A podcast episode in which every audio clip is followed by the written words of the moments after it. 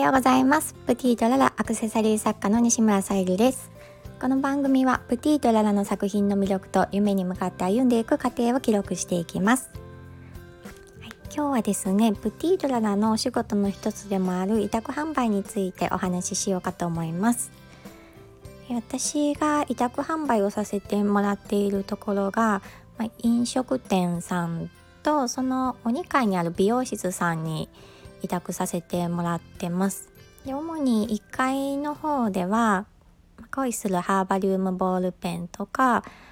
まあ、フェイクアレンジフラワーを少し置いてあったりだとか、まあ、アクセサリーも少しは置いてあるんですけども。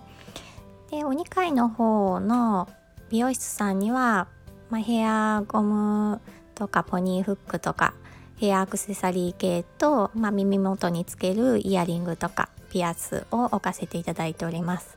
でその共通して委託販売で必要なものとか気をつけてることって何っていうところで、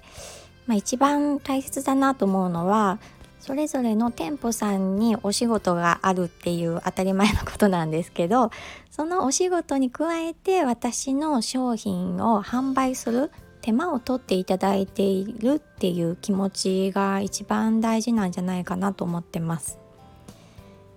でまああの売れっ子作家さんだったらまた別だとは思うんですけども私みたいにまあ無名のところから始まる過程で置かせてもらってるのでまあねプティとララがあるから来たいと思ってもらえて初めてまあちょっと貢献できるかなって思うのでまだねそこまで一からのスタートだとそこまでの名が通ってないのでまあその置かせていただいて販売してしていただいてるっていう気持ちを必ず持っておく必要があると思います。でその上でじゃああの手間を取ってもらわずになるべく販売したいと思うとまあ値札のことを考えるとまずその、え管理してもらう商品の値段で私の方でもその何が売れたかっていうのを知りたいので2つ値札を私はつけてます。あのバーコードとかねつけれたらいいんですけどやっぱりハンドメイドなのでなかなかそこまであの用意ができないのででその値札も外しやすい、まあ、シール式の値札ともう一つ私は付箋に、まあ、商品の裏に貼れるように付箋に値段を書いたりして、まあ、2つ商品に2つ値段をつけているような感じで管理してもらってます。で次に、えー、資材の準備ですねお買い上げいただいた時に入れる袋がないと困りますのでその準備とまあ簡易的なプレゼント用の袋とかあるといいかなと思います。であのラッピング資材もまあ、豪華なものを用意するのもいいのかもしれないんですけどその委託先の店舗さんのスタッフさんに、まあ、お時間を取らせないような資材を用意した方がいいかなと思います。あとはねあのクリスマスのとかイベントの時期になるとまあ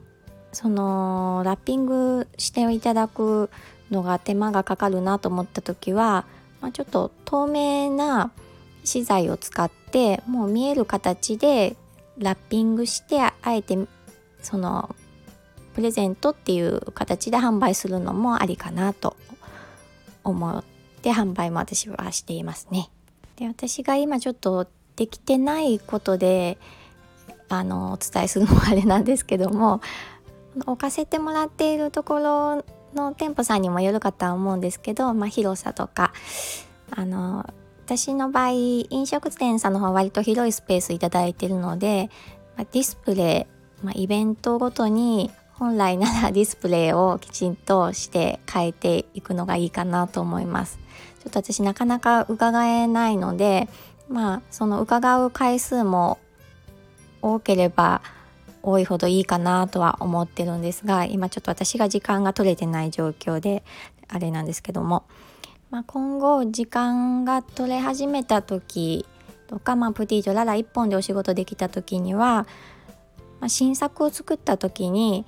まあ、スタッフさんにこういった新作があってこんな魅力がありますよっていう、まあ、チラシなりを作れたらいいなと思ってます。やっぱり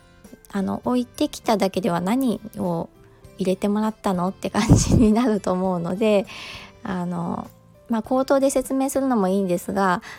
お時間をやっぱり取らせてしまうのでそういったチラシを作れたらいいかなっていうふうに思ってます。私もまだこれからやっていく課題たくさんあるので頑張っていきましょう、はい、今日も聞いてくださりありがとうございました。プティとララアクセサリー作家さゆりでした。